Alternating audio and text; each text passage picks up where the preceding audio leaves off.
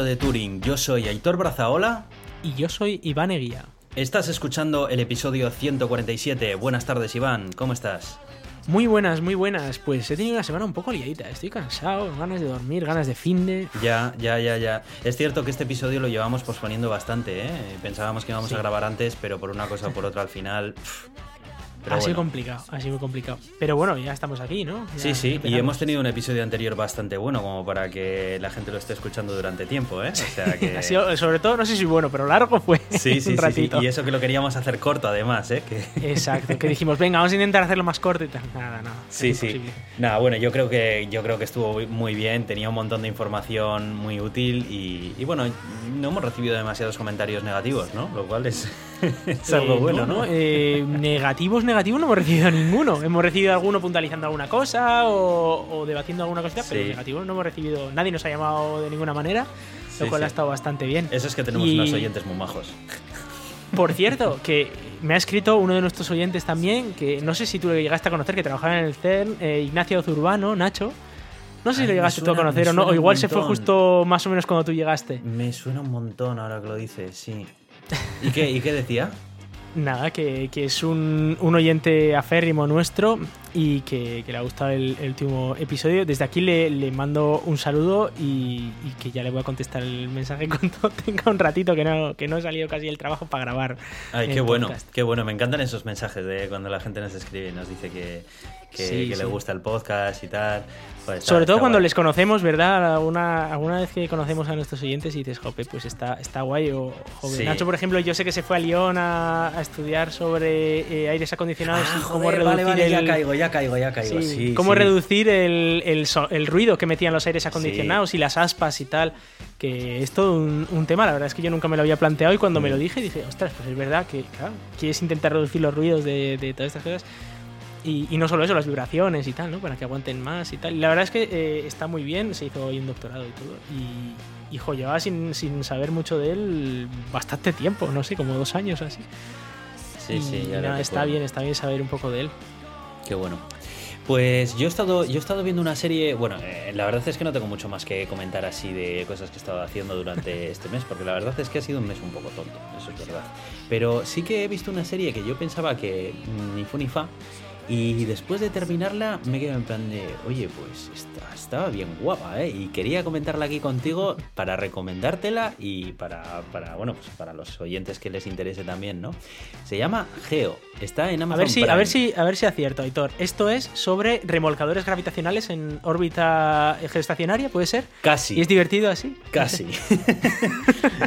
Mira, esta serie me, la, me habló de ella una compañera del trabajo y cuando me la mencionó yo pensaba que era una serie que fue muy criticada por aquel entonces que sacó en la plataforma de Movistar en la que se hablaba acerca de GEO, el Cuerpo de Operaciones Especiales de la Policía. Nacional, que creo que recibió críticas incluso por parte del de, eh, el Comité de Policías Nacionales o no sé qué rollos, eh, el sindicato de, de Policía Nacional o algo así, ¿no? De hecho creo que incluso lo comentamos aquí. Y yo pensaba que era esa serie y yo dije, algún día pues la veré y tal, ¿no? Pero no, no, me dijo, no, no, no tiene nada que ver, es otra, es otra serie que es una docuserie, en realidad, eh, que trata acerca del el entrenamiento que, que tiene este cuerpo de la policía, el Grupo Especial de Operaciones. Y son ocho episodios, es una serie autoconclusiva, no tiene otras temporadas. Y está muy bien porque se ven eh, policías nacionales que tienen... Para ser geo tienes que ser primero policía nacional. Y eh, digamos que es una especialización dentro del cuerpo. Yo no tenía ni idea de todo esto, eh, pero bueno. Eh, y, y, bueno, resulta que, claro, es un grupo de operaciones especiales que lo mandan a, a misiones pues muy concretas, no muy, muy tal. O sea, no, no son antidisturbios. Eh, son gente muy tal, ¿no?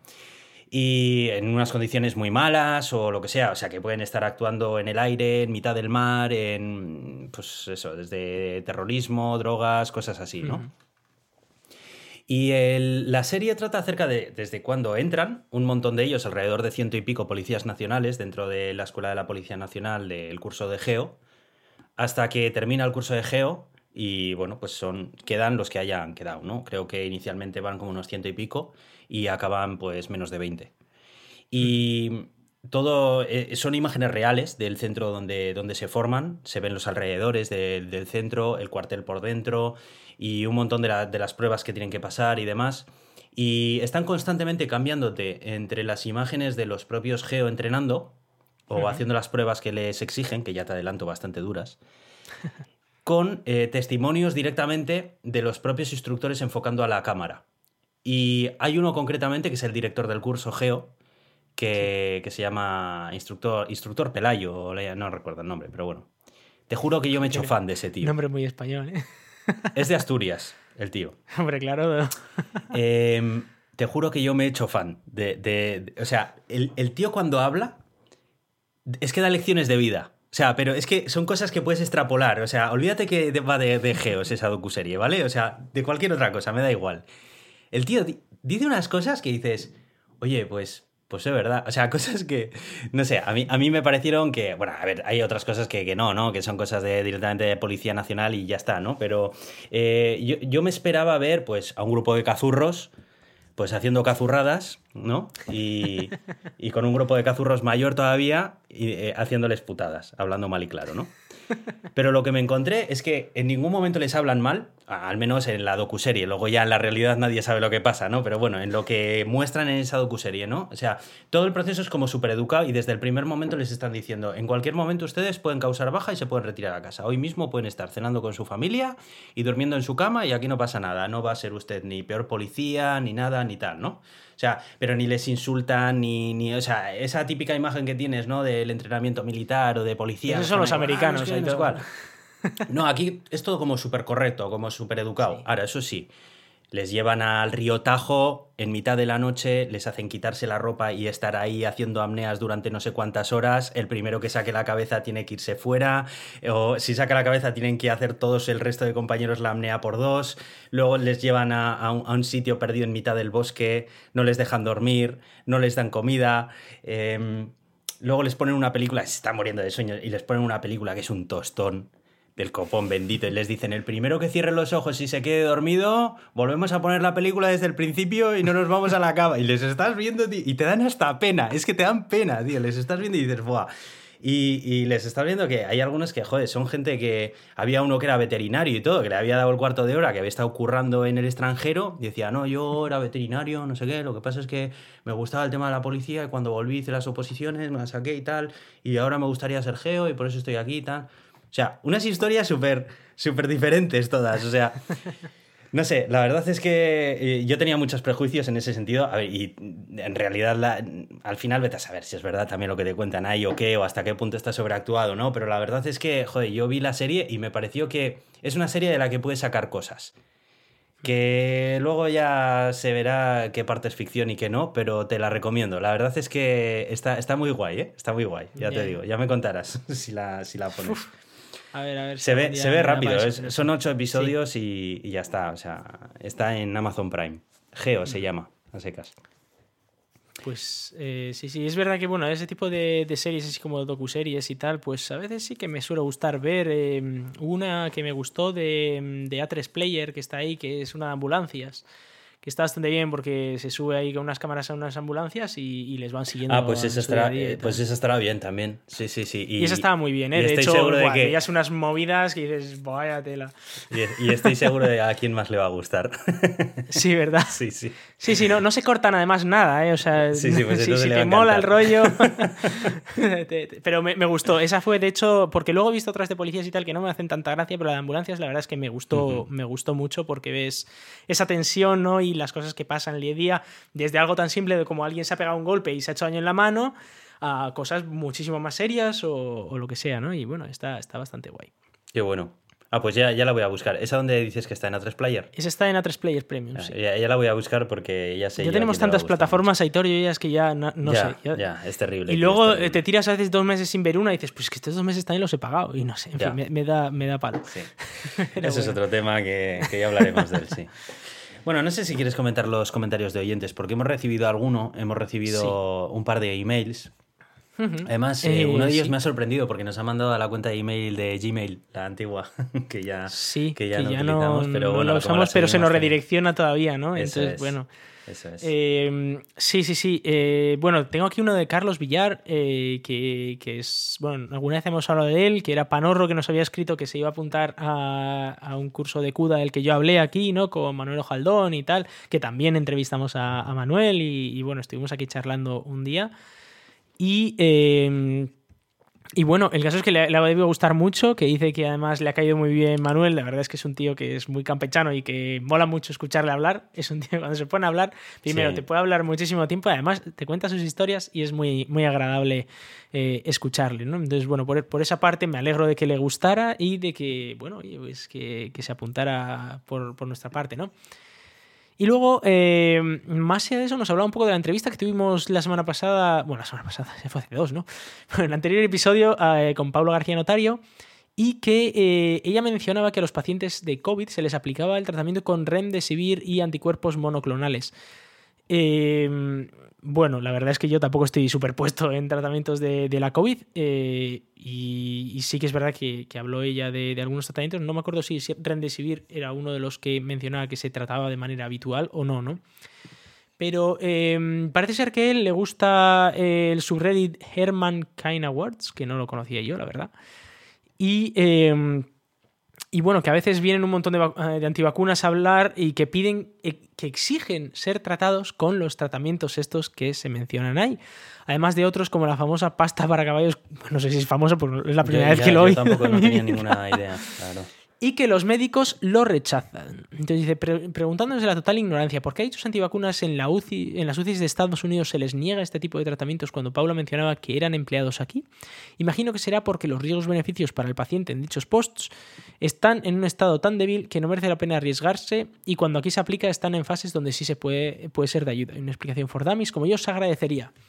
La verdad es que no he tenido tiempo de ponerme en contacto con Paula para aclarar esto, pero una cosa estoy seguro, y es que si tú vas al hospital y tú pides que te traten con no sé qué, se te van a tratar si te tienen que tratar con eso o si ellos consideran que te tienen que tratar con eso. Cuando estás hablando de. Eso de que, oye, soy, soy antivacunas, no me quiero vacunar, te exijo que me des remdesivir. A ver, a ver, espérate, relájate. Tú has escuchado esto en la tele y muy bien, pero aquí hay gente que, tiene muchísimos años de experiencia y científicos que, que saben de esto y van a aplicarte el tratamiento que sea mejor para ti y que luego tu seguro también te lo pague, sobre todo hablando de Estados Unidos, ¿vale? Hay seguros que directamente no pagan tratamientos, ¿eh? Hay seguros que te dicen, no, no, el Remdesivir este no está en mi catálogo, este no se lo pagas y se le pones otro o, lo que sea, ¿no? O se lo paga el, paciente, ¿no? Mm. Y muchas veces el paciente puede decidir, no, pónmelo y ya lo pago yo, pero entonces igual tiene que pasar primero la tarjeta y luego ya se lo ponen. Entonces, eso es un poco distinto en España. En España eh, esto lo cubre la seguridad social todo eh, y eso sí hay un comité dentro de la seguridad social que decide eh, qué tratamiento hay que, dentro de la seguridad social, no dentro del hospital, ¿no? que decide qué tratamiento aplicar a cada paciente. Tampoco es un médico únicamente el que lo decide, suele ser normalmente un, equipo de médicos quien decide qué tratamiento aplicar en cada caso particular, ¿no? Em, y, luego también depende mucho de si se usa un tratamiento en Europa o en España y no en Estados Unidos, también pues de las licencias o de, eh, cómo, lo haya, cómo se haya abastecido cada, cada mercado con estos medicamentos. Es decir, que quizás si en España, por ejemplo, ¿eh? no sé si es el caso, pero podría ser que en España haya habido un cargamento extra de Remdesivir o a principios de la pandemia sé que Remdesivir en concreto se compró en España, bastante, igual sobra y, bueno, es un antiviral al final y entonces esto puede tener algún tipo de efecto positivo, pues igual se usa ese en lugar de usar otro tipo de antivirales. Lo que pasa es que este, tanto este como lo de los anticuerpos monoclonales, se hicieron famosos porque eh, el Remdesivir se hizo muy famoso porque salió, creo que fue Trump, diciendo si esto es la hostia, esto lo pongo yo, yo. Junto con la clorexidina, por cierto. Luego se ha visto que tampoco es tan así, que bueno, que al ser un antiviral sí que parece que tiene algún efecto positivo, pero tampoco... A ver, que cuesta mucha pasta este Remdesivir y tampoco es que sea la panacea. Em, la clorexidina, eh, una vez más, es, un. La clorexidina, por ejemplo, yo me acuerdo que tenía yo aquí en casa, pero era pues para limpiarte las heridas y cosas así, ¿no? Eh, es un desinfectante, ¿no? Es un desinfectante, más heridas. De hecho, lo utilizan junto con el eh, betadine y todas estas cosas para cuando Primero te pones la clorexidina y luego te pones un betadine hmm. como antiséptico. Entonces, em, la clorexidina también pues fue algo que, se hizo muy famoso porque hubo un... Es que esto era lo de siempre, sobre todo al principio de la pandemia. Salía un estudio que decía que parecía igual en 50 pacientes haber encontrado algún patrón y decían, venga, venga, hay que comprar un montón de esto y ponérselo a todos. Y dices, bueno, tío, o sea, a veces, muchas veces ni siquiera estaba revisado por pares y cosas así. Luego igual te salían detrás 10 estudios que lo negaban, ¿no? Que decían, nosotros no hemos encontrado ninguna evidencia de esto. Y un poco pasó eso con la clorexidina y es verdad que yo ahora mismo no estoy al día de, si los nuevos estudios dicen que es bueno, es malo o lo que sea. Los anticuerpos monoclonales se hicieron súper famosos porque a Trump le pusieron anticuerpos monoclonales. Y es verdad que los anticuerpos, los anticuerpos monoclonales, que son esta idea de una transfusión que te ponen anticuerpos de otra persona que ya ha pasado la COVID, sí que se ha visto que tiene efectividad.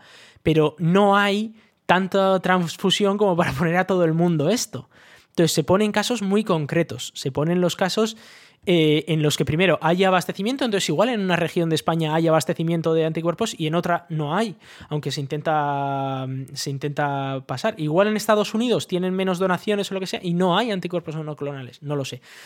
Eh, en cualquier caso, esa es un tratamiento que es muy caro, que requiere de esas donaciones de, de anticuerpos y tal y que pues a alguien como el presidente de los Estados Unidos pues se lo ponen porque es el presidente de los Estados Unidos hay que salvarle el culo como sea pero eh, quizás a ti que vas allí y, te, y, te, duele un poco la garganta y tú dices, oye, a mí ponme anticuerpos eh, monoclonales, que esto he oído yo en la tele, que es la hostia, y te dicen, no, no te lo vamos a poner porque primero igual tú estás bien o tú estás ya para morirte y entonces tampoco te va a hacer ningún efecto.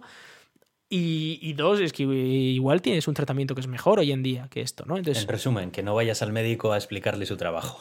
Eso es. O sea, tú vas al médico y tú haces lo que te dice el médico, que por eso sabe más que tú de prácticamente todo en la vida y sobre todo de medicina. Una persona que ha estudiado más que tú de todo, seguro. Esta gente estudia una barbaridad, los médicos. Y, eh, comentarios en el gato de Turín en este episodio. Los médicos no tienen que saber de todo porque no sé qué. no, ¿eh? No. No, y el tertuliano sí, ¿no? El tertuliano que es el, que te está hablando de, la clorexidina, ese sabe seguro, no te digo. Ese sabe de la clorexidina, pero luego le preguntas sobre la caza del lobo y también sabe. y, y, luego le preguntas sobre geopolítica y, y Putin y la guerra y también sabe de eso. Y luego le pregunta sobre la reforma laboral y también sabe de eso. Vamos, esta gente sabe de todo. Mira, yo eh, honestamente, yo no tengo ni idea de medicina más allá de que, bueno, en su día yo tuve que pasar mucho tiempo en el hospital y alguna cosa me ha quedado y, las cosas que leo, que escucho en Coffee Break y que nos contó Pablo el otro día. Esos, esos son mis conocimientos y con eso yo aún así me siento muy poco capacitado como para decirle a mi médico qué es lo que tiene que, qué es lo que tengo que hacer. Yo voy al médico y le digo, oye, me duele aquí o me pasa esto. ¿Qué, me, dices? Y el médico me dice, tómate esto, y digo, pues eso voy a tomar, porque me ha dicho mi médico, es lo que hay. Sabe más que yo sobre esto, evidentemente. Sobre esto y sobre muchas cosas, ¿no? Entonces, eh, pues no sé cuál es el caso particular, ¿no? Que habla de este subreddit con estos ciertos antivacunas. También hay que tener en cuenta que si son antivacunas ya de por sí vienen súper sesgados y probablemente incluso están mintiendo, incluso sin saberlo, o, estén eh, manipulando la verdad. Con lo cual, yo eh, me lo tomaría esto con muchas comillas, a saber lo que les han dicho, a saber lo que han dicho ellos, a saber qué es lo que tenían y a saber todo, ¿no? Pero en cualquier caso, es verdad que puede haber casos particulares de ciertas medicinas que no se aplican en algunos sitios y que sí se aplican en otros. Además, nos, eh, finalmente nos, recomienda entrevistar a Jordi Pereira, que es eh, el autor del blog Ciencia de Sofá. La verdad es que no, no conocía el blog bueno, pues eh, podemos eh, leerlo y tal, ya nos lo tomamos como, como una, mm, algo interesante y ya veremos, porque aquí las entrevistas nunca es como nosotros queremos, es como van saliendo, así que ya, iremos viendo. Eh, un detalle, creo que al, empezar a hablar acerca de, este comentario has mencionado que, Panorro es Carlos Villar, no, Panorro es José Luis, que nos ha mandado Ah, es verdad, es verdad otro mail diferenciado. Jope, vaya lío. Es verdad. Carlos Villar no es Panorro. Sí, me he liado con los dos emails porque José Luis Espí, efectivamente, es el que era Panorro y que también hizo el, el curso de CUDA. Eso, es que es quien nos pregunta acerca, de, acerca de la crisis de los semiconductores, que muy probablemente va a saber él más que nosotros acerca de este tema. Y eh, es que lo cierto es que es un tema en el que pensamos que podemos aportar un poco más, porque en realidad eh, ya se sabe, se sabe muy bien pues un poco cuál es, cuál es el motivo, ¿no? Y al final pues está China ahí, que tiene actualmente, es la, la superpotencia fabricante de semiconductores, eh, la escasez también que está dando pues todo el mercado de las criptomonedas y demás, todos los criptomineros y demás, y pues esta tormenta perfecta junto con el COVID, pues todo lo que está ocasionando, ¿no? La verdad es que yo en ese sentido tengo muy poco más que aportar. Probablemente sí, para, hablar de cuñadismos... Que, esto, sí. O sea, esto sería hablar con el codo en la, en la barra del bar. Sí, ¿eh? no, no, queremos ser muy cuñados aquí. De hecho, él mismo dice que él trabajaba, él trabaja, ¿no? En, en temas de, de electrónica, ¿no? Y Mm, las causas, pues bueno, ya hay múltiples. Eh, nosotros no estamos tampoco muy metidos en el mundillo. Nosotros somos más de la parte de software y en software, pues no hay escasez, por suerte, porque eso se copia muy fácil. Pero eh, claro, lo de los semiconductores, pues hay muchas cosas que están aquí jugando parte, muchas grandes potencias, muchos intereses económicos, políticos y de todo. Y, al final, pues eh, es complicado. Tampoco vamos a ser cuñados, ¿verdad? No vamos a. No, no, vamos a intentar evitarlo. Ya somos bastante cuñados sin quererlo, como para intentar, eh, como para encima intentarlo. Bueno, pues si quieres, menciona los métodos de contacto y empezamos con las noticias. Pues sí, sí. como, como, siempre, os recuerdo que podéis contactarnos en Twitter, en arroba el gato de Turing, o también por correo electrónico en contacto arroba el gato de Turing.com. Y este no es el correo de Gmail, este es el, nuevo bueno que, tenemos. Eh, también tenemos página en Facebook, que es facebook.com barra el gato de Turing. Y además, como patrocinadores, tenemos a Euskadi Digital, que nos hostea todos nuestros audios y eh, es de donde podéis descargarlos. Además, eh, salimos en Podhero, Evox, Apple Podcast, Google Podcast, Spotify, Amazon Music y, un montón de ellos más. También salimos en la radio Euskadi Digital los martes a las 7 de la tarde y pertenecemos a la comunidad de ciencia creativa Escenio, que a su vez pertenece a la Cátedra de Cultura Científica de la Universidad del País Vasco. Yo soy Aitor, arroba cronosnhz en Twitter. Y yo soy Iván, arroba Razican en Twitter. Vamos con las noticias. Bueno, Iván, pues la primera noticia que he traído yo aquí pasa con para, Activision? para, comentarlo contigo, porque madre mía, eh, tenemos a, la semana pasada a Microsoft haciendo lo que mejor sabe que es sacar la chequera. Y en este caso, ¿qué se ha comprado con esa chequera? Bueno, pues ni más ni menos que yo te diría que eh, es el grupo más grande de videojuegos independiente del mundo actualmente. Yo te diría, estoy hablando de Activision Blizzard que, bueno, pues, eh, para los que no lo conozcáis, eh, Activision Blizzard es eh, la empresa que, de la que cuelgan, pues desde, bueno, Blizzard fue adquirida por Activision hace tiempo y, bueno, todos los juegos de Blizzard, pues que si Warcraft, que si, bueno, pues este, ¿cómo se llamaba? StarCraft, Diablo, Overwatch, bueno, todos, todos los grandes de, de Blizzard. También le pertenece a Activision, pues la franquicia de Call of Duty, que es la más famosa, pero en Activision la verdad es que hay un montonazo de otros juegos de acción que son triple SAS, que se le llama a estos juegos que son superproducciones. Y también está dentro del paraguas Candy Crush, que dirás, bueno, qué risa, Candy Crush. Bueno, pues Candy Crush, la empresa King que tiene este juego, eso es una fábrica de dinero. Sí, sí, sí, Pero literalmente, o sea, eh, esta gente fabrica dinero con, las cosas que venden dentro del juego. Es una, es al final es una máquina tragaperra, pero a lo grande y a lo bestia y, que no te cuesta encima el aparato. Y luego es que Blizzard, bueno, pues es enorme también, es una empresa muy, muy grande con unos, unas superproducciones bestiales. Y bueno, pues qué voy a contar, ¿no? Que además recientemente se ha visto envuelta también en un, en un caso en el que, bueno, pues ha habido también eh, cierta, ciertas denuncias acerca de, de y cosas así, que bueno, lamentablemente están salpicando bastante la industria del videojuego estos meses. Y bueno, pues parece ser que pues Microsoft con su negocio de, gaming, eh, que se llama Xbox, pues eh, estaba pensando en ampliarlo de alguna manera para meter dentro del catálogo de su servicio de suscripción de videojuegos. Y resulta que ha decidido comprar a uno de los jugadores más grandes, o sea que Activision Blizzard. La cifra son 70 mil millones de dólares. 70 mil millones de dólares. Ah. Hace un tiempo también había comprado Bethesda, que Bethesda es la empresa de la que colgaban estudios como ID Software y otras de pues, juegos como, por ejemplo, Skyrim, eh, Doom y muchísimos El de Piratas del Caribe, Aitor. Buenísimo de Bethesda. Piratas del Caribe, dice. que estoy mirando ahora, por curiosidad, cuánto pagó Microsoft eh, 7.500 millones de dólares. Y ya fue aquello tremendo, ¿vale? 7.500 Sí, sí, sí, millones de dólares para comprar Bethesda. Y recuerdo que aquello fue un golpe en la mesa bastante fuerte. Bueno, pues esta vez voy a repetir la cifra. Ha pagado 70.000 millones de dólares por Activision Blizzard.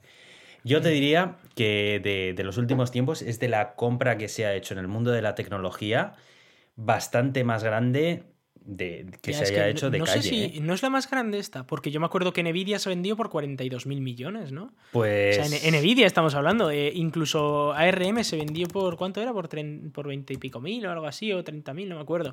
Estos son 70.000, es, es muchísimo. O sea, estamos hablando de, de- de niveles de esas compañías, ¿no? Como A Nvidia, ver. ARM y tal. O sea, ARM. no, ARM, Nvidia, perdón. eh, Creo que fue parte- 40.000 pavos, ¿no? ARM, Nvidia por 40.000, me parece. Pues a ver, estoy buscando aquí, que tengo la cifra. Se cerró por 40.000 millones de dólares. ¿Ves? Que yo tengo aquí los números en la 40.000. cabeza apuntados. Pues esta gente ha pagado 70.000. Casi el doble, ¿eh? Qué barbaridad. Por una empresa de software que no es de hardware, que no está vendiendo nada físico, simplemente está vendiendo No, no. eh, es cosas a, a jugadores. Pero es que la cantidad de videojuegos que cuelgan, la cantidad de, de franquicias que cuelgan de, Mm. de esta empresa es larguísima la lista. O sea, es brutal. Eh, Sí, sí. Esto, la verdad es que a mí, más allá de curioso, no me parece bueno. Porque la verdad es que, que Microsoft se esté quedando con toda la industria del videojuego, a mí esto me parece muy malo. ¿Por qué? Porque ahora mismo Microsoft es cierto que tiene un servicio muy bueno, el Game Pass, este en el que tú pagas una tarifa plana todos los meses, tipo Netflix, y tú puedes jugar a un montón de videojuegos que incluye dentro de su catálogo. Que en ese sentido le está tomando bastante la delantera a, a Steam. Y además pone muchas facilidades para sacarte meses gratis y promociones y muy barato y muy todo.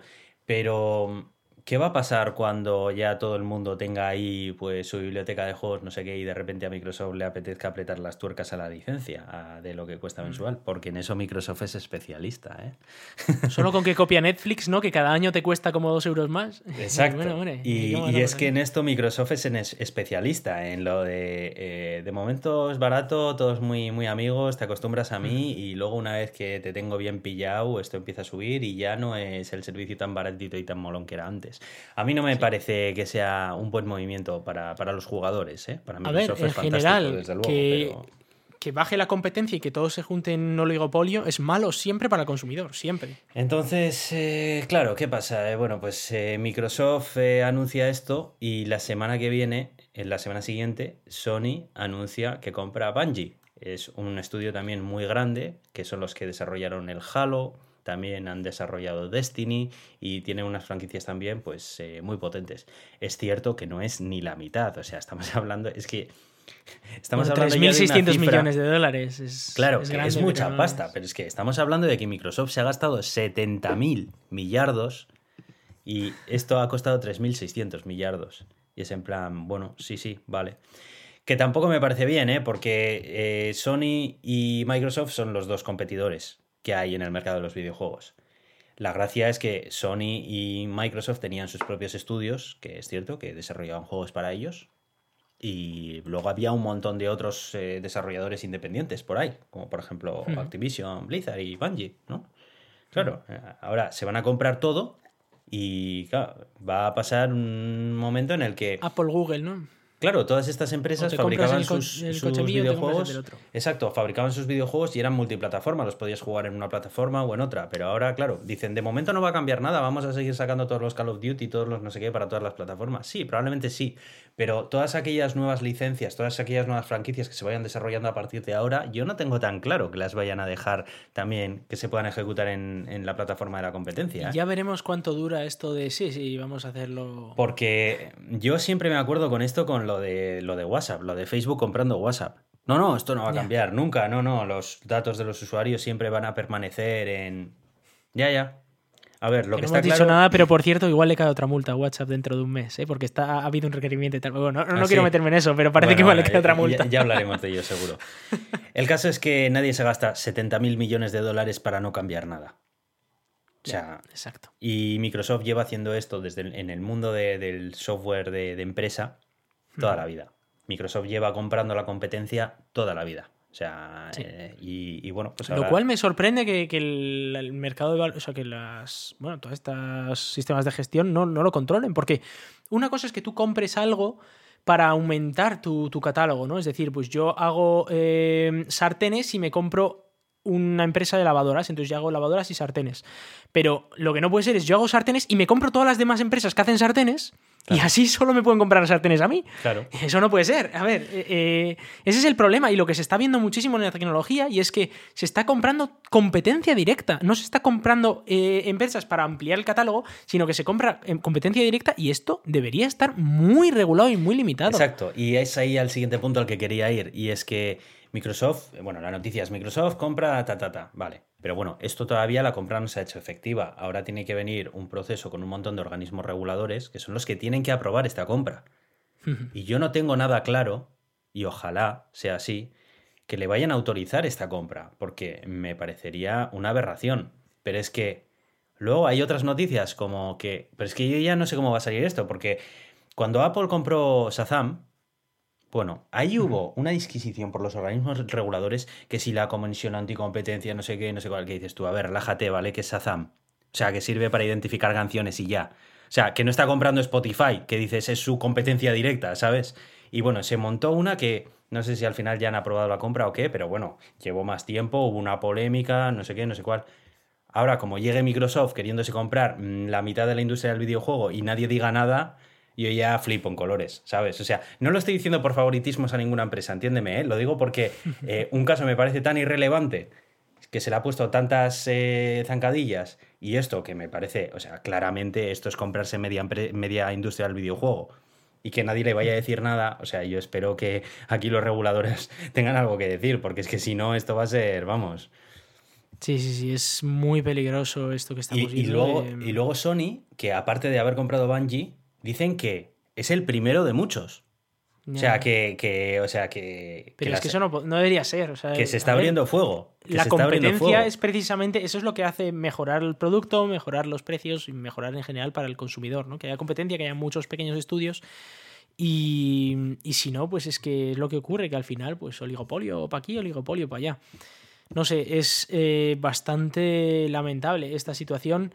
Ya ocurrió en su día que se habló de que, estamos hablando de los años 90, ¿no? De que igual había que dividir Microsoft. También se está hablando de que igual hay que dividir Facebook, es decir, en pequeñas empresas, ¿no? Porque esto no puede ser eh, y que haya un poco más de competencia. Y no descartaría que como se haga muy grande Microsoft con este tipo de cosas, porque Microsoft, hay que recordar que, porque alguien podría decir, bueno, Microsoft hace sistemas operativos, ahora se está metiendo en el, mundo del videojuego, pero no, no, no, no. Hace tiempo que los sistemas operativos de Microsoft dejaron de ser solo sistemas operativos. Además. Primero, o sea, eh, Windows no le importa a nadie, más allá de que está en todos los, todos los ordenadores que te compras en la, en la tienda, eh, ese es una muy pequeña parte de dónde saca el dinero Microsoft. Microsoft saca el dinero de Azure, Microsoft saca el dinero de eh, Xbox y de todo lo que trae. La, comisión De, la división de Xbox para Microsoft nunca ha sido algo en lo que le haya puesto interés hasta que sacaron el servicio de Xbox Game Pass. A partir de ahí empezaron a poner la carne en el asador, porque ahí fue cuando empezaron a convertirlo en un servicio, amigo y si hay algo que hace bien Microsoft es sacar pasta de los servicios. En el momento en el que consiguió que los videojuegos para ellos fueran un servicio que tarificara al mes al año, ya está. Empezaron a meter en la misma estrategia que han metido en el mundo del software empresarial durante toda su vida. Así que pues bueno. Nada, me, da mucha pena porque se, va la competencia. Y luego al final, pues te van a sacar juegos más mierdas porque tienes menos competencia con los que hacer. Bueno, pues si, si todos los juegos de, guerra los tiene uno, pues ¿para qué va a hacer un juego mejor de guerra? Si ya tengo todos los juegos de guerra. No es como el FIFA, pues ya tengo el FIFA. Todo el FIFA, todos los años es el mismo juego, solo que te cambian los jugadores o alguna cosa así. En fin, eh, una pena, una pena. No hay competencia, pues es lo que hay. Bueno, eh, por cambiar de tema, hemos, eh, hemos estado viendo cómo pues, eh, todo el tema de la censura en Internet pues, supone, supone un problema. Y ya no solamente el tema de la censura, sino la cultura de la cancelación. Eh, el decidir lo que está bien, lo que está mal, por organismos que muchas veces ni siquiera son organismos públicos y son empresas privadas, ¿no? Las que prestan los servicios. Y eso ocurre mucho en Internet y, la moral de Internet, ¿no? La moral de ciertas empresas que hay en Internet que son las que deciden qué contenido tiene que estar y no tiene que estar en los sitios. Bueno, la noticia que traigo aquí para comentar contigo está de alguna forma relacionado con eso. Y es que parece ser que la Unión Europea quiere desarrollar su propio DNS público. Y entre todos los objetivos de, este proyecto está el utilizarlo para también bloquear el contenido que, que, considera la Unión Europea ilegal. A ver, principalmente el DNS al final es un, es un protocolo que sirve para traducir direcciones IPs, o sea, eh, direcciones en formato legible por los seres humanos, como son hipertextual.com o el gato de Turing.com, a, eh, a la dirección IP del servidor que contiene esa página web. Entonces, el, método más fácil de censura que hay es coger ese, digamos, ese diccionario, ese directorio de nombres con direcciones IPs y decir, bueno, pues a partir de ahora este dominio no va a apuntar a ningún lado. Porque este dominio eh, pues comparte contenido ilegal, por lo que sea, o, cualquier cosa, ¿no? Entonces, claro, es una pieza fundamental en Internet, porque es a través de lo cual funcionan eh, la navegación de todos los usuarios. Normalmente eh, estos servidores DNS los suelen mantener las operadoras que nos dan el servicio, pero tú puedes cambiarlo en tu ordenador o en tu router por utilizar otros de una empresa que tú decidas. Y bueno, pues hasta ahora los más utilizados solían ser los de las operadoras, después suele ser el de Google, que Google también ofrece los suyos propios. Por supuesto, a cambio de una obtención bastante importante de la información que pasa a través de ellos, ¿no? Sí. Cloudflare también está ahí con un Cloudflare se ha hecho muy famosa y de hecho yo quiero poner en valor Cloudflare porque eh, es una empresa que empezó eh, en sus inicios como un servicio para parar ataques de denegación de servicios distribuidos y que te ponía ahí una especie de, de, pantallita intermedia, como haciendo intermediarios entre tus usuarios y tu servidor para que no te viniera todo el tráfico directo al servidor y ellos pudieran filtrarlo ¿no? y no te viniera un montón de tráfico ilegítimo. Y eh, luego han ampliado muchísimo y sacaron este servicio de DNS que eh, si alguna vez habéis configurado los DNS, pues os sabéis los de Google, os sabéis el de vuestro operador, pero el de Cloudflare es muy fácil porque es 1.1.1.1. Ese es el DNS. Y eh, no solo eso, sino que es el más rápido de todos, es el de Cloudflare. Es una empresa que además está haciendo bastante por por intentar que en la industria de la tecnología ya, pues, bueno, están luchando por estos ideales, ¿no? Que, muchas veces vemos de, equidad, de todas estas cosas, igualdad y todas estas movidas. O sea que, bueno, están haciendo ahí un poco de trabajo y eh, suelen hacer, aunque el año pasado no lo hicieron, pero casi todos los años suelen hacer que el 1 de abril eh, como el April's Fools, ¿no? Eh, que ahí en, en, el mundo anglosajón es como el, el, Día de los Santos Inocentes aquí, en el que se hace una broma eh, ellos siempre sacan un producto gratuito para las masas, aunque es verdad que, como digo, el año pasado no lo hicieron. Pero hace dos años, el producto gratuito que sacaron fue eh, el de Cloudflare eh, for Families, o sea, el 1.1.1.1 for Families. Que lo estoy utilizando yo en casa. Por yo lo uso también porque tiene, tiene dos, o sea, tienes la versión normal, ¿vale? Que es el 1.1.1.1, que es el servidor DNS más rápido que existe, y luego tienes el que acaba en lugar de en 1, en 2, que lo que te hace es te filtra aquellas webs que tienen malware conocido o que son eh, cosas como phishing y cosas así, con lo cual está bien que si en casa pues hay gente que igual no controla mucho de esto de informática y va a entrar en el link incorrecto, pues si tiene puesto este DNS, probablemente si ya está fichado este sitio, no, no va a poder entrar. Y luego está el punto 3, que además de eso también te filtra eh, páginas pornográficas, por ejemplo, o con contenido para adulto. Con lo cual, pues también para sitios en los que igual hay niños o personas vulnerables puede ser útil. Y la verdad es que es bastante guay que con la misma velocidad y con el mismo sistema eh, consigue eh, pues hacer este tipo de filtrados y todo de manera gratuita. ¿eh? Hmm. Es, muy chulo. Eso es. Quería poner eso en valor. Entonces, claro, que la normalmente estos servicios siempre los ha dado entidades privadas y que la Unión Europea, precisamente teniendo en cuenta la importancia que le da a los valores de privacidad y demás, que en Estados Unidos pues no se llevan tan a rajatabla, a mí me parece algo bueno. Eh, es más, yo creo que todas, yo creo que todos los eh, países o incluso organismos, agrupaciones de países importantes deberían de tener su propia independencia en el sistema DNS, aunque bueno, en realidad el sistema de, DNS está eh, interconectado a nivel mundial de alguna forma, ¿no? Pero por lo menos sí que tener cierta independencia. Luego, otra cosa es que yo elija utilizar esos servidores DNS, que eso ya te adelanto que no va a ocurrir. ¿vale?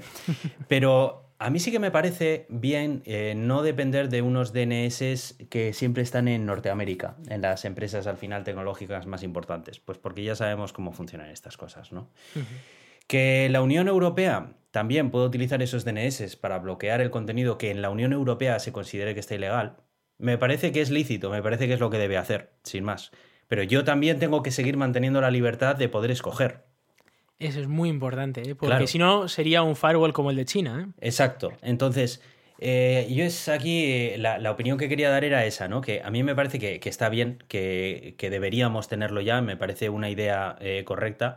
Me parece que, bueno, pues para la mayoría de la población el no depender de esos DNS pues puede funcionar y debe, debería ser así, sobre todo también por temas de privacidad, porque al final, ¿por qué tienen que pasar muchas de las consultas DNS por servidores estadounidenses si es hacia servicios europeos, por ejemplo? Pero de alguna manera. Hoy en día está todo descentralizado con los CDNs y no, no llega a Estados Unidos ni de palo también, también, pero, bueno, pero, bueno, por, por, poner el punto del control que tiene la, la, Unión Europea sobre estos servidores DNS al final. A mí me parece que está bien que ahí la Unión Europea tenga su propia voz a la hora de decir, bueno, pues eh, qué, qué páginas las incluimos, qué no y tal pero siempre y cuando esto no suponga ninguna traba a que tú puedas elegir utilizar otro servidor DNS de Cloudflare, por ejemplo, que te fías más de él o que lo que sea, o va más rápido, o no. Cualquier historia. Entonces, bueno, pues eso, parece ser que, bueno, eh, por supuesto serán gratuitos, no, no se va a cobrar nada como en prácticamente ningún servicio de DNS. Pero bueno, tampoco esperéis que páginas web de descarga de torrent y cosas así vayan a estar abiertas, porque probablemente será el primer sitio donde se eliminen. Sí.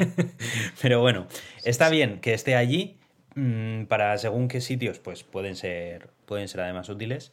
Pero eso, mi opinión es que bien, pero yo seguiré utilizando Cloudflare en mi caso. y bueno, que hay que tener en cuenta que al final los DNS tienen que cumplir la legislación del sitio en el que están. Entonces, eso es. Aunque utilices Cloudflare, por ejemplo, em, si la Comunidad Económica Europea o la Unión Europea decide que esta página web hay que censurarla por lo que sea, porque es ilegal o por lo que sea, eh, Cloudflare lo tiene que cerrar hmm. y, no se tiene como un límite de tiempo, pero tienen que cerrarlo por narices.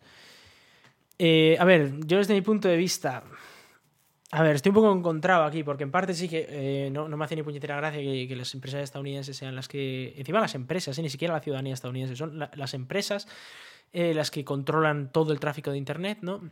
Lo cual es siempre muy preocupante porque ya sabemos que en Estados Unidos pues, el tema de la privacidad es algo que, se oye en la tele pero que no existe. Y más allá de eso, a ver, el tema es que esto da poder también a la Unión Europea como institución, como, como, como país o conjunto de países, le da poder. Tiene una ventaja la Unión Europea y es que está controlada por muchos países a la vez tiene una ventaja y una desventaja, ¿no? Primero, que está controlado por muchos países a la vez y, al final, pues siempre hay un poco de despiporre. Mm. Pero, hay, un poco. hay debate y siempre hay más control, porque al estar muchos países metidos en el ajo, pues, oye, si en algún lado se lía, pues siempre puede salir más, más adelante. Em, dentro de lo que cabe, a ver, yo soy europeo y la verdad es que me alegro de, por ejemplo, no estar ahora mismo en China o no estar en Estados Unidos em, con una situación aquí, eh, como esta, ¿no? Porque si me viene el gobierno chino y me dice que quiere poner un DNS para todos, yo, pues vale, pues muy bien, pues otra censura más que vas a montar. En Europa eso es algo que de momento al menos estamos bastante protegidos. Hemos visto las leyes europeas de privacidad que son bastante, bastante fuertes. Em, con lo cual, de momento yo lo veo, bueno, primero con cautela, desde luego, hasta veremos hasta que se ponga en funcionamiento, cómo se ponga en funcionamiento y luego si se le encuentra algo a esto, pero de momento no me suena tan excepcionalmente mal como me podría sonar esto de, otra institución. Pero como digo, Em, vamos a esperar y ver a ver cómo se monta y cómo se hace. Porque si luego resulta que le pillan haciendo alguna censura que no debía, eh, me voy a acabar en ellos, vamos. Me va a enfadar. Pero bueno, eh, veremos a ver. Veremos a ver cómo, cómo, lo resuelven. Y bueno, oye, pues es algo, un servicio extra del que no, no, tienes que depender de otras empresas.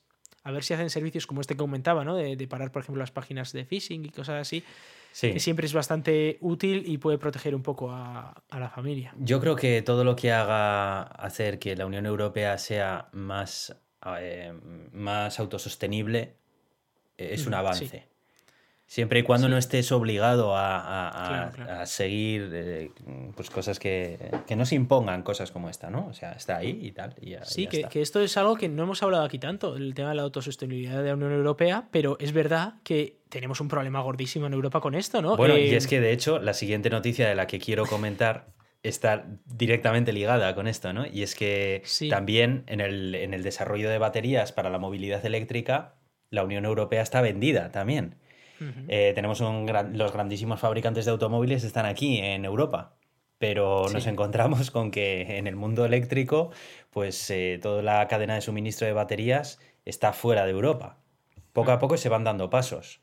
La noticia que traía era que el grupo Volkswagen y Bosch, que es también un proveedor muy grande de, de este grupo y de muchas otras más marcas de automoción en, en la Unión Europea, pues se están haciendo una sociedad que va a agrupar a un montón de empresas europeas que forman parte de algún punto de la cadena de suministro de, de las baterías para hacer de alguna manera que la, la cadena de suministro completa pueda desarrollarse dentro de Europa.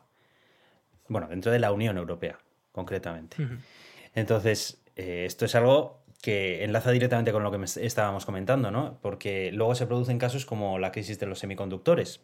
Que Pero es que nos están dando editor por todos los lados, porque los semiconductores, ¿dónde se fabrican? En China.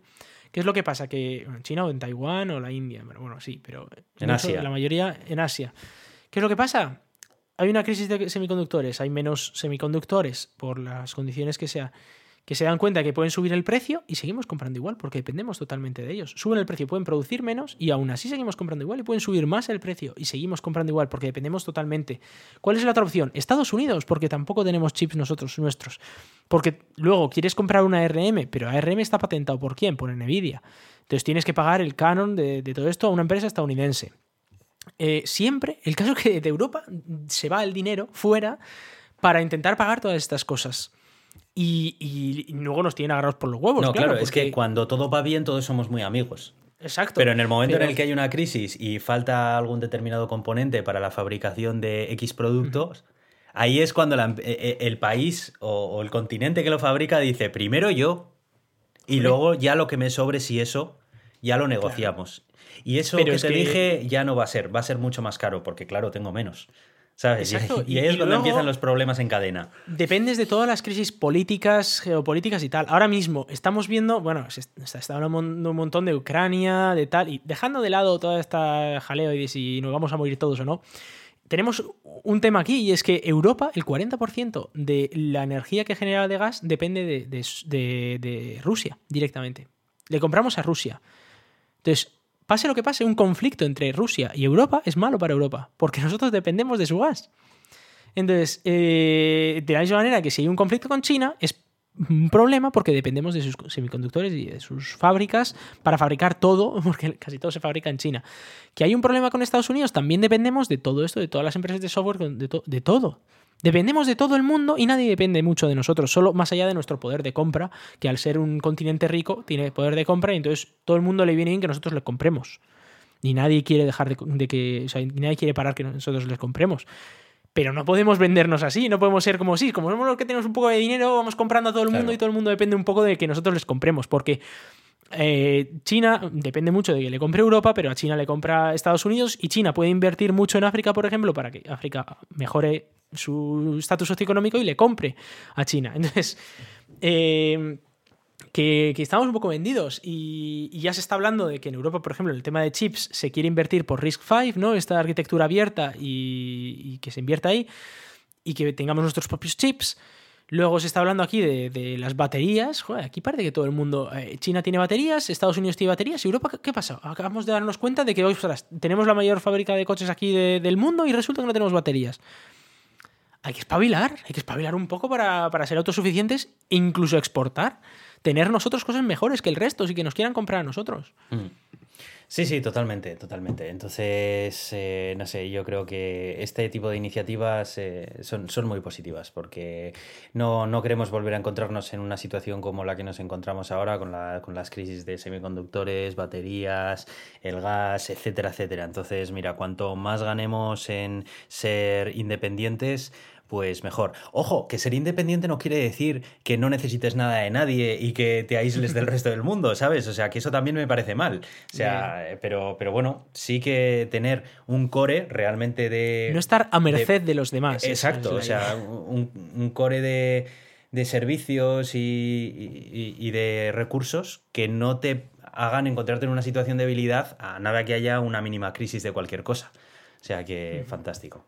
Así que nada, esta, aquí se queda esta noticia de, Volkswagen y Bosch, que bueno, pues que, van a intentar hacer esta cadena de suministro completa de baterías dentro de la Unión Europea y pues fantástico. Vamos a ver si, si se convierte en realidad y de alguna forma también se facilita la llegada de la movilidad eléctrica y se abaratan esos precios y cada vez más gente puede acceder a un coche a un coche eléctrico. Sí, sí, sí. Así que bien. Bueno, la siguiente noticia que he traído aquí para comentar contigo es que no sé si recuerdas que estuvimos hablando acerca de un nuevo método que tenía Google, que había, que había propuesto Google, que todavía se estaba probando, para cambiar la forma en la que pues hace targeting de los diferentes segmentos de clientes para ofrecerles publicidad de una manera o de otra, ¿no? Porque, bueno, pues ya sabemos que al final es el principal negocio de de Google, la publicidad, y para ser tan bueno en servir publicidad lo que necesitas es conocernos a todos muy, muy bien. Y no hay nada mejor para conocernos muy muy bien, que ser el principal motor de búsquedas en Internet, el principal servicio de mapas en Internet, el principal de vídeo, de, todo, ¿no? Entonces saben perfectamente cuáles son nuestros gustos, etcétera. Claro, esto últimamente eh, ya mm, cada vez hay más un sentimiento en contra de este tipo de cosas, ¿no? Porque al final se está viendo que hay un seguimiento acerca de toda tu actividad en línea que ya empieza, ya hace tiempo que ya era bastante bastante exagerado, exagerado y ya se estaban vulnerando bastante la, privacidad de, todo el mundo, ¿no? de los usuarios de Internet en general. Entonces Google ya se estaba dando cuenta de que si quería subsistir de alguna forma, porque poco a poco se están desarrollando mecanismos para evitar esto, eh, que Google pueda hacer esto, ¿no? Estamos viendo que cada vez más empresas competidoras de Google implementan sistemas en sus navegadores para que no puedan funcionar los enlaces de tracking o los píxeles eh, de seguimiento o un montón de estas historias. Eh, entonces está quedando solo Google, ¿no? Google es el primero que no quiere que te instales un bloqueador de anuncios en el navegador. y no por el anuncio en sí, sino por el tracker que incluye ese anuncio. Porque si fueran anuncios sin, sin traceado, pues ni tan mal. Pero bueno, el caso es que Google hizo esa propuesta acerca de los cohortes, que los cohortes venían a ser, digamos, segmentos en los que metía a los usuarios dependiendo de sus hábitos de navegación de una manera o de otra. De esta manera decían que bueno, pues que con los cohortes como no están exacto, pues al final pues no hay tanto dato propio del propio usuario, sino más de tal. Bueno, se demostró que realmente el sistema de cohortes al final era mm, cambiarle el collar al gato, realmente, porque los cohortes los podían hacer tan específicos de tal forma que al final no te hacía falta saber el número de DNI de la persona para saber exactamente lo que le gustaba a la persona, lo que hacía la persona y demás, y, al fin y al cabo mantener un seguimiento exagerado sobre la actividad de esa persona. Entonces, bueno, parece ser que eh, al final no ha salido adelante y la siguiente propuesta que han lanzado ha sido eh, las temáticas. Que, que, han llamado. Y bueno, pues al final esto sustituye, sustituiría como el anterior sistema de cortes a todo el sistema de seguimiento basado en cookies, en, en píxeles de seguimiento, etc. Y de esta manera lo que haría sería que el propio navegador mantiene una lista de temáticas relacionadas con las páginas web a las que visitas, que serían las que leen estos anunciantes y te ofrecen de alguna manera anuncios basados en estas temáticas que va recogiendo tu navegador. Bueno, a ver, así en la teoría eh, no suena ni tan mal. Al final, lo, como lo representa Google en el ejemplo que pone es, pone, bueno, pues tú, tus intereses, ¿no? Y te sale una lista de intereses. Y te dice, te gustan los automóviles, te gusta la literatura, los cómics y la música rock. Y ya está. Y tú entras dentro de los sacos en los que tanta gente le gusta la música rock, los cómics y no sé qué. Parecen como temáticas más generales que lo que sería el sistema de cohortes, ¿no? Em, bueno, a mí, con respecto al anterior sistema, me parece que es algo mejor. Em, podrías argumentar, bueno, pero es que, ¿por qué nos ponen los intereses? Que no nos sirvan nada personalizada a nadie mejor. Bueno, vale, de acuerdo, eso lo podemos discutir. Pero al fin y al cabo, Google es eso. Entonces, la propia existencia de Google es vender anuncios. Entonces, yo creo que. ¿Por qué existe? yo creo que en Google al final tiene que buscar un punto medio, ¿no? Entre la privacidad de los usuarios y su modelo de negocio eh, principal. Eh, yo lo puedo entender. Luego tú como usuario puedes decidir si utilizas Google o no utilizas Google, por lo que sea. Pero lo que está claro es que el sistema que utilizaban hasta ahora no puede ser. O sea, todo ese seguimiento que se hace al usuario en Internet no puede ser el ajuste por defecto para los usuarios. Tienen que cambiar y esta es la última propuesta que han hecho. No sé, ¿qué opinas tú acerca de eso? Acerca de estas. Mal. Bueno, pero explícate un poco más, a ver. A ver, es que entramos otra vez en, en- en lo mismo de. En lo mismo de siempre, de lo- del metadato. De que no hace falta. O sea, no hace falta saber todo sobre ti como para eh, saber quién eres. Bueno, pero esto no es metadato, esto son temáticas que te gustan, que no es. Sí, sí, bueno, temáticas, llámalo temáticas o barrio en el que vives. El caso es. a ver, A ver. barrio en el que vives, no. A ver, pero no, pero ojo, porque hay algo que no nos podemos olvidar. Y es que tú cuando accedes a una web o cuando, eh, cuando solicitas un anuncio o con lo que sea, tú te identificas con tu IP. Y tu IP ya te deja casi, casi donde estás. Entonces, a ti te dice ya, oh, vives, pues, si eh, los sistemas de geolocalización de hoy en día ya te, te saben localizar solo con la IP en un barrio, básicamente. Y luego, vas con estas listas de intereses en este barrio, soy el que le gustan los coches, eh, los libros, los cómics, y el rock y los deportes de equipo que veo aquí. Qué bonito todo, ¿no? Y qué, qué, qué guay. Sí, sí. También el que vota a este partido, el que, eh, el que, Claro, es que tiene este tipo de coche y el que tiene de no sé cuál. intereses Vale. se definan. Es que esa es la Claro, clave. depende ¿Y cuál de qué intereses se nivel definan. De, granularidad de cada uno de estos intereses? Hombre, ¿Hasta qué eso, punto? eso es de risa. Eso que estoy viendo aquí, esto es de cachondeo. O sea, a ver, ¿qué me está diciendo Google? Que Google cuando me. cuando. O sea, cuando. A ver, cuando tú vas a Amazon y tú buscas un producto, a ti no te sale. Oh, es que ha buscado pulseras, así que le vamos a enseñar cosas de moda. No, no, no, no, no. Te enseñan pulseras del mismo color y de cuatro tamaños diferentes y para ti, para toda tu familia. ¿Por qué? Porque saben quién es tu familia, porque sabe todo. Esto es, de, esto es de risa, esto es mentira. O sea, esto que te está aquí poniendo Google, esto es mentira. Esto es, esto es la manera bonita que tiene Google de sacar una legislación adelante en plan, en plan Apple con lo, de las, con lo de las imágenes, de mira qué guay lo estamos haciendo, que, que esto ahora, si lo miras ahora tal cual el papel, es bonito y todo. Pero esto de aquí a un año se le ha olvidado a todo el mundo el papelito que he puesto y voy a decir, no voy a meter este interés, este interés, Cabo, eh, eh, coches y vehículos pone aquí. Bueno, pero joder, tampoco importa mucho si además de coches, vehículos, pongo motos, bicis, ¿no? En plan, joder, bicis está guay también. Y, luego tenemos la de, le, gusta la moda, pero le gusta la moda femenina masculina, a ver, pero ¿y, y qué tipo de moda? ¿Le gusta tal? Claro, hay que, hay que poner esto más concreto. Llega un punto en el que tú, cuando vas web a web poniendo todos tus intereses más tu IP de localización, es que es seguro que se sabe quién eres, que lo, lo, pueden saber casi hasta con tu DNI, es que no necesitan tu DNI, lo saben exactamente quién eres tú. Esto tiene que desaparecer. Google tiene que desaparecer, Amazon tiene que desaparecer, Facebook tiene que desaparecer y toda esa gente tiene que acabar en la cárcel, Aitor. Es que esto no, no puede ser, eh, es una vergüenza lo que se está haciendo con esto.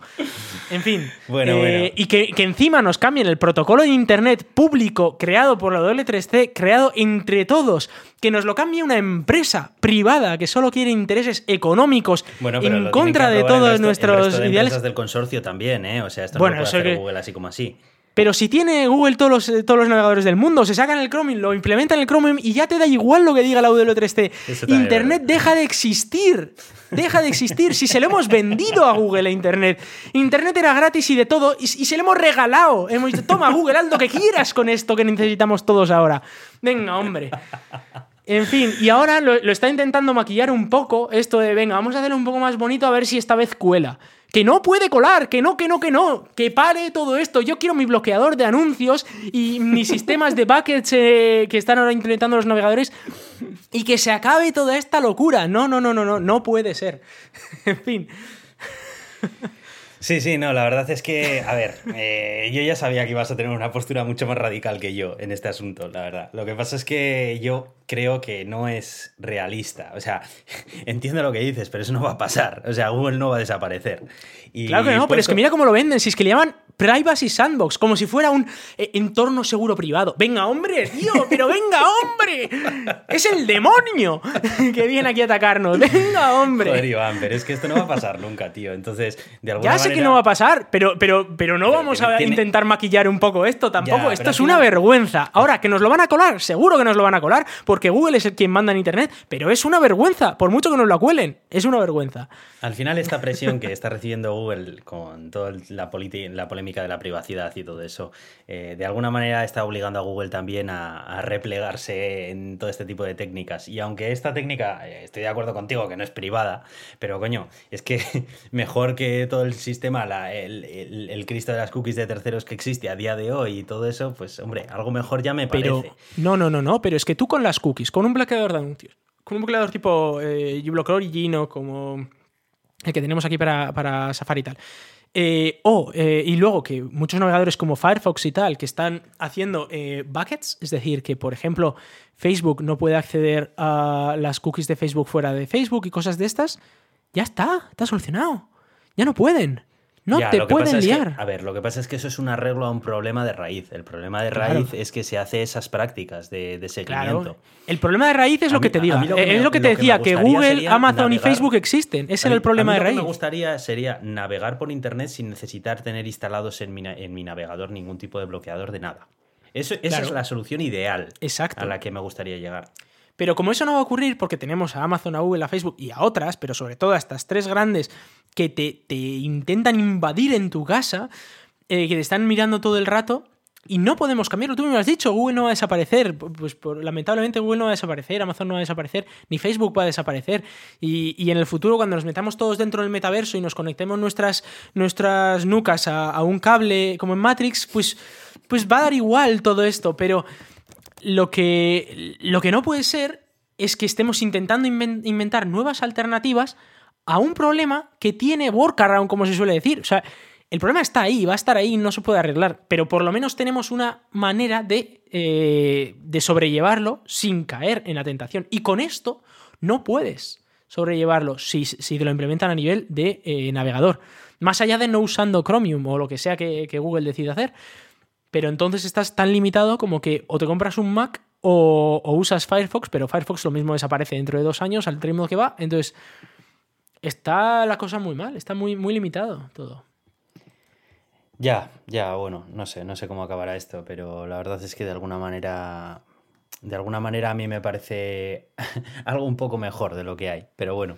Pero fíjate lo que te, digo que es que, dices, ¿eh? el hecho de que Google haya conseguido blanquearlo un poco es malo, porque significa que está más cerca de llevarlo a cabo. Entonces, ese es el problema. Bueno, no lo había pensado así, la verdad, pero bueno, tienes un punto, tienes un punto. Así que bueno, eso, eso te traía yo para comentar contigo. Pues sí, mira, mira que iba a ser corto el episodio y llevamos una hora, ¿eh? pero bueno.